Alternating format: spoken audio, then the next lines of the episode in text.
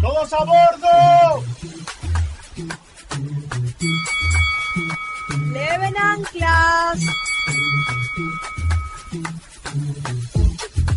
Caribe nuestro, lo real maravilloso.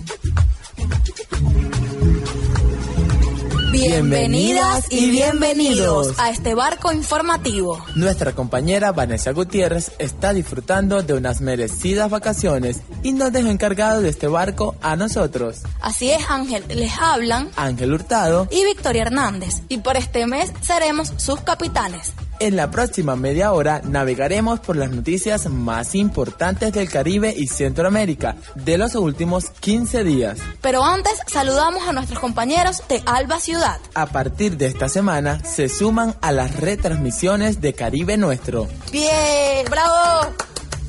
Muchas gracias. Ahora sí, ponte tu chaleco salvavidas y prepárate para el viaje. Zarpamos con música. Disfruta del jamaiquino Cronit y su canción Sonríe Jamaica.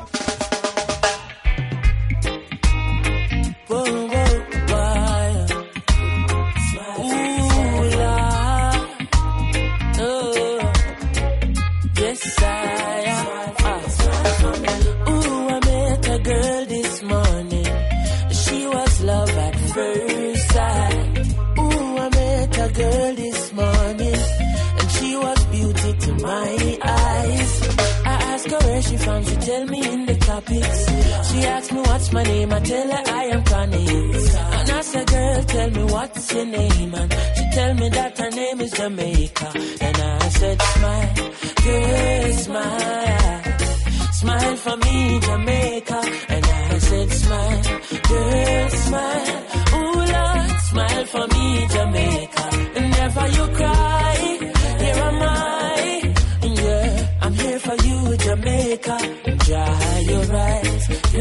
smile. Uh, smile for me, Jamaica. Lord, hey. Comenzamos en Haití. Allá la situación, Ángel, no mejora. Miles de personas se mantienen en las calles de las principales ciudades. Así es, Ángel, es que la petición es clara. Victoria, quieren que renuncie el presidente Jovenel Moïse. La gente rechaza, Ángel, las políticas neoliberales de Mois porque generan miseria y pobreza. La situación puede empeorar con el colapso del suministro eléctrico y la escasez de combustible. Así es, Ángel, escuchemos a uno de los manifestantes. No aguantaremos más al presidente, se acabó. Dijo que pondría dinero en nuestros bolsillos y pondría comida en nuestros platos. No le dio nada a la gente. Victoria, nos vamos a las Bahamas. Así es, Ángel, y es que las huellas del huracán Dorian siguen visibles en el archipiélago. Las autoridades denuncian que no han podido comenzar las tareas de reconstrucción del aeropuerto. ¿Saben por qué? Victoria, porque no les ha llegado la ayuda internacional. Así lo informó el primer ministro Uben Mirne. Agárrate, Victoria, porque nos vamos a la mayor de las Antillas. Así es, Ángel, y es que el gobierno cubano aprobó nuevas medidas económicas para enfrentar las consecuencias del bloqueo criminal impuesto por Estados Unidos. Además, estas decisiones quieren dinamizar la demanda interna y reducir la fuga de capitales. Escuchemos, Ángel, al ministro de Economía y Planificación, Alejandro Gil. Nosotros tendríamos que iniciar con un grupo de, de productos eh, que tendríamos que comercializar con respaldo en moneda libremente convertible. Que eso nos garantiza, poder disponer de la moneda libremente convertible nos garantiza el reaprovisionamiento. O sea, que, la, que ese mecanismo de, de venta minorista no esté sujeto a la asignación centralizada de divisas del país eh, y pueda autosostenerse eh, por, una, por una gestión propia a partir de las divisas que recauda. O sea, que las divisas que recaudamos por la venta de estos artículos las podemos invertir en seguir producir más o incluso importar para eh, incrementar la venta gradualmente de esos propios artículos y de otros. Victoria, avanzamos. Así es, Ángel. Hace unos meses, Estados Unidos firmó un acuerdo migratorio con los países del Triángulo Norte de Centroamérica. En este tiempo, el gobierno salvadoreño alineó su política migratoria a las exigencias de Washington. Se estima que en pocas semanas El Salvador comenzará a recibir a miles de deportados de Estados Unidos. Victoria, activistas de derechos humanos denuncian que el acuerdo con Estados Unidos hace más difícil la vida de los migrantes. Migrantes que simplemente quieren trabajar. Escuchemos a Claudia Interiano de la Fundación para la Justicia y el Estado Democrático. Para nosotros es preocupante porque son acuerdos migratorios que no son claros y no parece que estén realmente respetando el tema de protección a derechos humanos de personas migrantes. Victoria y en Costa Rica, miles de estudiantes de las universidades públicas marcharon para defender el presupuesto de la educación superior. Escuchemos a Daniela Quesada, vocera del Frente Autónomo Interuniversitario, y Catalina León de la Federación de Estudiantes de la Universidad Nacional lo que está haciendo el gobierno del PAC este año, el año anterior con el combo fiscal y ahora con la aplicación de estos recortes al, presupuesto universitario, viene a golpear duramente a lo que es los estudiantes y la clase trabajadora dentro de las universidades. Esto no se hace por un par de rectores que están allá arriba, esto se hace por todos los estudiantes a los que se nos está limitando la investigación, la extensión, todas nuestras labores estudiantiles que necesitamos para poder hacer los proyectos que van a sacar al país adelante. En Panamá crece el descontento popular contra la reforma constitucional que se discute en el Parlamento. Los estudiantes y trabajadores protestaron frente al Congreso panameño y consideran que este proceso se está desarrollando de espaldas a las grandes mayorías. Victoria, ¿qué te parece si escuchamos al politólogo Richard Morales? Escuchémoslo las élites que buscan imponer un proyecto de reformas que son un parche y la Asamblea Legislativa que a cambio de aprobarle esas, esas, esas reformas le está exigiendo más concesiones a, a esas élites. Pero excluido de ese proyecto las grandes mayorías, la ciudadanía, el pueblo, los trabajadores, las mujeres, las juventudes que están exigiendo que se escuche su voz y están rechazando ese, ese paquete de reformas.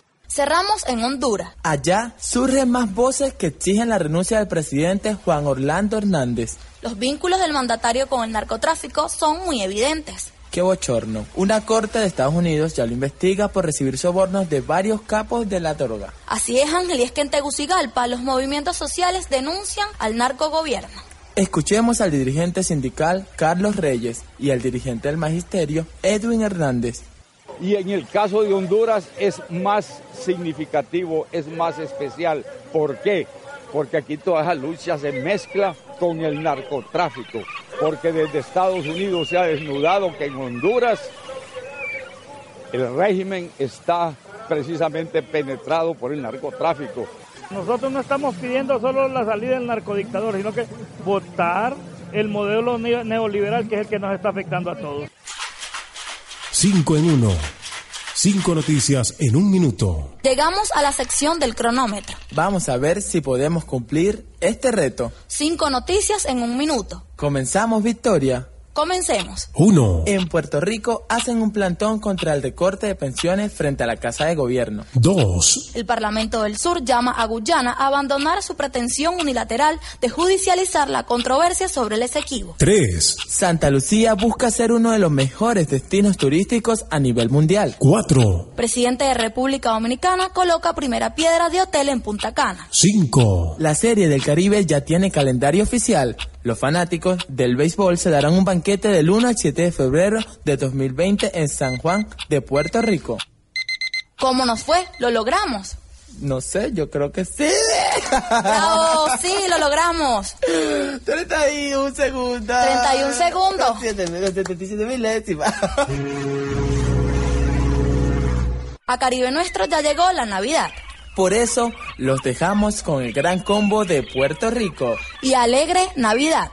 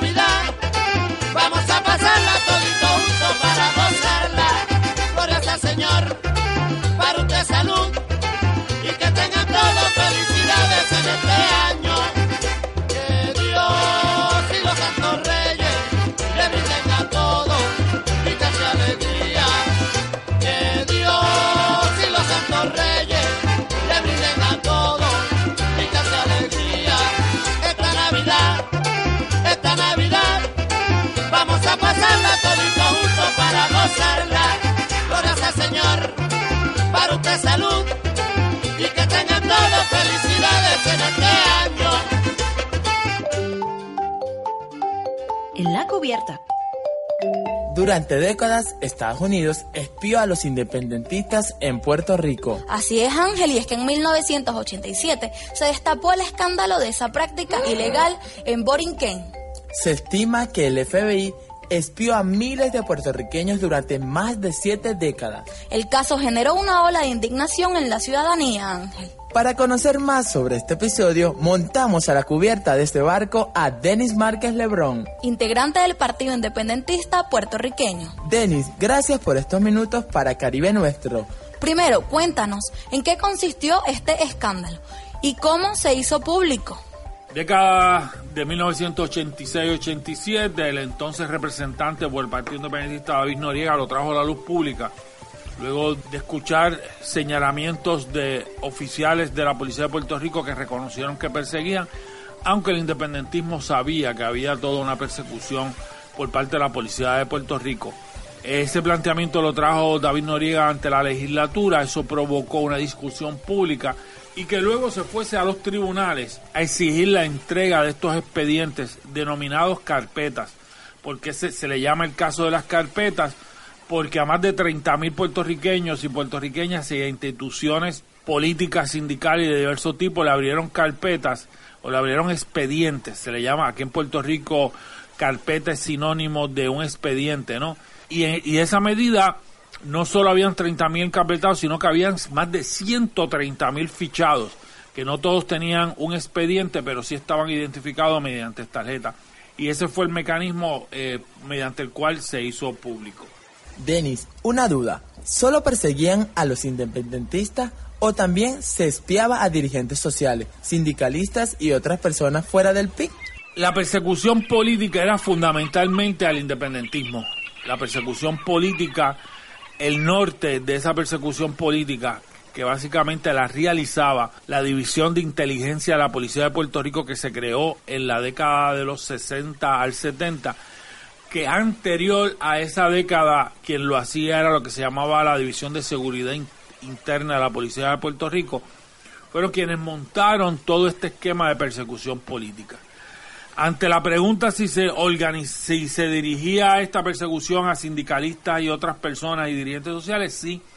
Claro que sí, a sindicalistas, a uniones, a grupos sociales, pero siempre enmarcado en que estaban vinculados con la disidencia, que estaban vinculados con el cuestionamiento y que estaban vinculados con el quehacer político y de la lucha por la independencia de Puerto Rico. El proceso de persecución política su objetivo fundamental era la criminalización de la ideología de la independencia para crear un ambiente en la sociedad de rechazo a esa ideología y, y paralelamente tener los fundamentos, los argumentos de la policía de Puerto Rico para arrestar, para perseguir y para procesar en los tribunales a los independentistas como criminales. Fue todo un esquema altamente eh, montado, desarrollado por parte de la policía de Puerto Rico. Denis, ¿por qué el gobierno colonial espió a los independentistas boricuas? ¿Cuál era su objetivo? Bueno, detener la lucha por la independencia. Tomemos, por ejemplo, la década del 50, 1952, en el siglo pasado, el independentismo era la segunda fuerza política en Puerto Rico. Luego, la década del 50, década del 60 y el 70, recrudeció y se montó todo un esquema de persecución política, de fichar a las personas, de investigarlos, de abrirle un expediente, de entrevistar a los vecinos, de no darle trabajo, de que los patronos los despidieran, de fabricarle casos criminales. Y todo eso estaba enmarcado como parte de la Guerra Fría y de esa relación del gobierno colonial con el gobierno de los Estados Unidos para de esa forma detener el avance del independentismo, reprimir el independentismo, como ya he dicho ya, criminalizar el independentismo y provocar en la sociedad un rechazo a lo que todos los países del mundo han hecho, que es la libertad de su país. Denis, ¿quiénes ejecutaron este espionaje masivo? ¿Únicamente la policía de Puerto Rico o también el FBI? El FBI era parte fundamental de esto y no solo el FBI, la División de Inteligencia de la Marina de los Estados Unidos y el Ejército de los Estados Unidos. No nos olvidemos que en Puerto Rico es invadido por la Marina de los Estados Unidos y todo el aparato policíaco de Puerto Rico fue desarrollado, instaurado por la, por la División de Inteligencia de la Marina de los Estados Unidos. Por lo tanto, esa persecución, ese fichaje, era realizado por el gobierno federal y por el gobierno de Puerto Rico. Paralelamente, el FBI trabajaba en conjunto con, el, con el, la División de Inteligencia de la Policía de Puerto Rico, incluso adiestraba a los, a los miembros de esa división. Además, tenía sus propias carpetas que recientemente, hace unos años atrás, como parte de un trabajo del senador Manuel Rodríguez Orellano del Partido Independiente puertorriqueño, entregaron muchas de esas carpetas.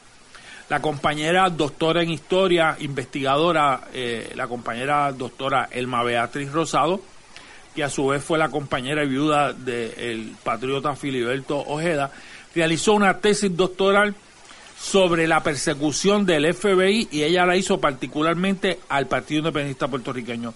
Yo que llevo años trabajando el asunto de la persecución en general y particularmente al PIB, hemos comparado materiales, hemos tenido discusiones, diálogos sobre este tema y la conclusión precisa es que era desarrollado, impulsado eh, por el FBI en Puerto Rico y siendo eh, la División de Inteligencia de la Policía de Puerto Rico parte de eso y llevaron a cabo esa persecución.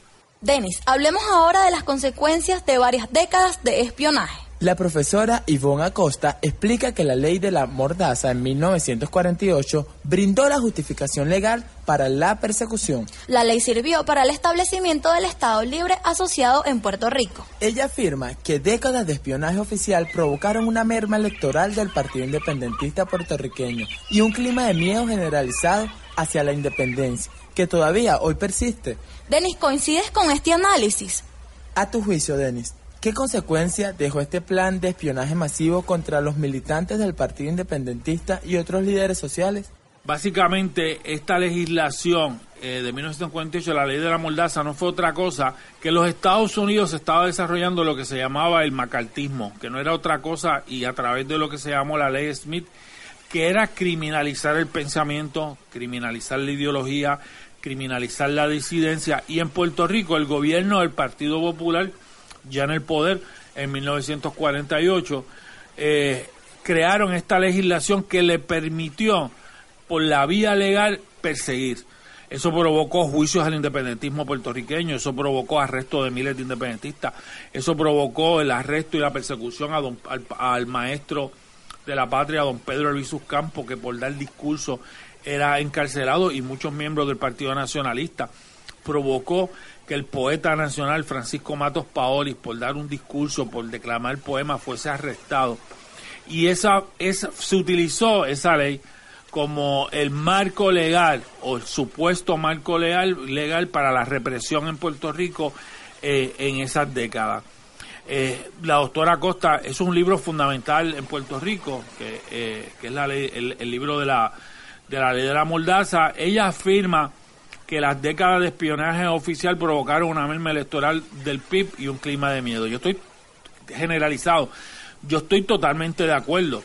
Incluso cuando yo llevé el caso del, Partido Independentista Puertorriqueño a los tribunales, mi principal testigo en el tribunal fue el presidente ejecutivo del PIB, Fernando Martín García, quien desarrolló ante el tribunal en estos casos toda esa tesis, todo ese planteamiento de que un efecto directo que tuvo el espionaje en Puerto Rico, la persecución, el carpeteo, fue la merma electoral en Puerto Rico y tiene una consecuencia directa porque al criminalizar el independentismo, al, al hacerle ver al puertorriqueño común y corriente que votar por el PIB, votar por la independencia, era votar por criminales, porque eso era lo que trataba de llevar ese mensaje la policía de Puerto Rico, pues la gente no lo hacía. Pero no en PCS, seguimos aquí en la lucha y, además luchando y seguiremos luchando contra ese eh, esa persecución política. Denis, tú formaste parte del equipo de abogados que representó al Partido Independentista en el caso de las carpetas y logró una victoria judicial. Sin embargo, ¿hubo algún castigo para los responsables? ¿Alguien fue condenado? Yo creo que aquí una de las cosas que nosotros siempre hemos, o que yo he planteado, yo, yo creo es que como en, igual que en otras experiencias, aquí lo primero, más que hablar de castigo, aquí yo lo creo que lo primero que tenemos que, pensar es, en, establecer un, un, mecanismo de que esto que ha sido parte de mi vida por muchísimos años, este tema y de otras muchas personas, se conozca a nivel mundial que en Puerto Rico haya una especie de trabajo para desarrollar una memoria colectiva y de que la gente entienda que la persecución al independentismo no solo que fue parte de la historia, no solo que tuvo un problema de derechos humanos, de violación a derechos humanos, sino que también demostró que la represión por parte del gobierno de Puerto Rico de los Estados Unidos estuvo en toda la isla. Y yo creo que más que el castigo, lo que yo creo que es fundamental es buscar una forma de que la sociedad lo entienda, lo comprenda, que no se vuelva a repetir y, a mí me parece que eso es lo fundamental. Más allá de eso, aquí no, eh, no ha pasado gran cosa en cuanto al gobierno ha habido consecuencias en casos de daños y perjuicios contra el gobierno, compensaciones económicas.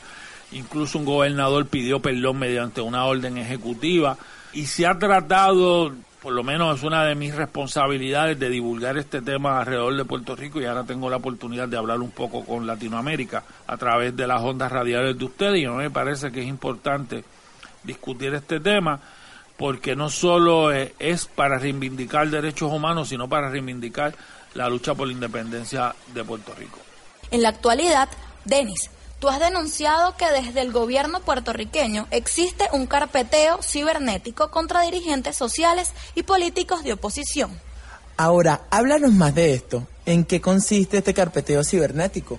Estuve denunciando como parte de mi labor legislativa como representante en la Cámara de Representantes de Puerto Rico una querella. Yo participo activamente de diversas manifestaciones y sí, eh, estamos convencidos, hay una institución que a pesar de ser del gobierno, eh, ha, realizado una labor muy importante, que es la Comisión de Derechos Civiles de Puerto Rico, recibió mi querella sobre lo que se denomina carpeteo cibernético y concluyeron que hubo persecución, identificación de personas a través de las redes sociales por el mero hecho de ser participante de, de protesta de que eran identificados mediante uso de video y de fotografía en manifestaciones, que también se obtuvo información de sus correos electrónicos de manera ilegal por parte del gobierno de Puerto Rico, que el gobierno de Puerto Rico planteaba previo a los días de las protestas que iban a estar monitoreando, iban a estar persiguiendo gente para crear lo que se conoce como un efecto eh, chilling effect, eh, como ellos dicen en el informe,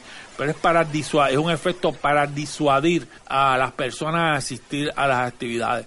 Eso provocó mi denuncia, mi cuestionamiento. He estado radicando varios proyectos de ley sobre ese tema, eh, sobre lo que es el carpeteo cibernético. Hay que y seguimos luchando y seguimos trabajando. Muchas gracias, Denis, por estos minutos para Caribe Nuestro. Unas palabras de cierre.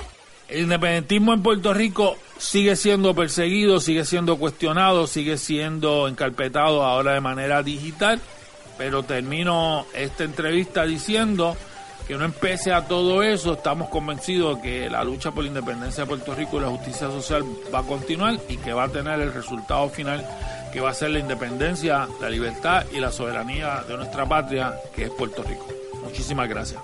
Acaban de escuchar a Denis Márquez Lebrón del Partido Independentista Puertorriqueño. Con él hablamos sobre el escándalo de espionaje en Borinquen, conocido como el carpeteo. Si quieren conocer más sobre este tema, les recomendamos que vean el documental Las Carpetas, hecho por la directora Maite Rivera Carbonell. Ya estamos llegando al final de este viaje, Victoria. Ay, no. Pero antes comparto algunos de los mensajes que nos enviaron al tweet arroba Caribe Nuestro. Ah, perdón, arroba Nuestro Caribe. Sobre el programa de las leyes de cabotaje de Puerto Rico, arroba Redfe81 dice... Las leyes que obligan a los barcos de transporte a la colonia de Puerto Rico han de ser de Estados Unidos. Son las mismas que España impone en Canarias. En la última edición les preguntamos, ¿qué conmemoramos el 12 de octubre? Participaron 268 personas. Mayoritariamente el 87% dijo que conmemoramos la resistencia indígena. Bravo. Muy por detrás, el 6% el descubrimiento de América. El 5% el Día de la Raza. Y el 3% el Día de la Hispanidad. Matías Bosch, arroba Bosch Libertarios, nos mandó este mensaje. Hoy, 12 de octubre de 2019, proclamo solemnemente, a mí no me descubrió nadie. Nadie me civilizó. Mis antepasados no eran bestias. La historia de Quisqueya y América no empezó en 1492. ¡Cierra la vista! Llegamos a Puerto Victoria. Si quieres enviarnos tu mensaje en la botella Escríbenos al Twitter arroba nuestro Caribe o al correo Caribe Nuestro Radiosur arroba gmail.com. Además, puedes repetir este viaje en barco suscribiéndote a nuestro canal de eBooks. Caribe Nuestro es un espacio producido por la Radio del Sur en Venezuela y se retransmite por varias emisoras públicas y comunitarias de Puerto Rico, Uruguay, México Argentina y Panamá. En el año 2014, Caribe Nuestro recibió una mención especial en radio del Premio Nacional de Periodismo de Venezuela. Trabajamos para ustedes En la presidencia de la Radio del Sur, Desiree Santos Amaral, en la gerencia de contenidos, Daimi Peña, en los controles técnicos José Blanco, el amigo de todos, y en la producción, guion y montaje, Jorge González, y en los micrófonos frente al timonel estuvo Victoria Hernández y Ángel Hurtado. Nos despedimos de nuestras usuarias y usuarios que nos escuchan en Venezuela por la Radio del Sur, Radio Comunitaria Cabudari, Radio Comunitaria Brión Libre, Radio Guaira Magallanes, Radio Comunitaria Llovizna, Radio Trujillana Estéreo, Radio Comunitaria Vanguardia, Radio Comunitaria Urimare. Ciudad Caracas Radio, y Alba Ciudad. en Panamá por Radio Temblor, En Puerto Rico por Radio Vieques. en Argentina por Radio Nauta y Radio Mate Amargo de los Toldos, En México por Radio Anlo. en Uruguay por Radio Canelones, Radio La Gaviota y Radio del Consejo Nacional e Internacional de la Comunicación Popular. Y en la web por La Biglietti, Radio Contacto Sur y corresponsales del pueblo.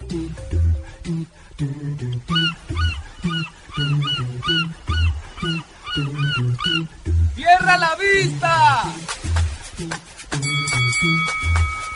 ¡Descarguen la mercancía! Caribe nuestro. Lo real maravilloso.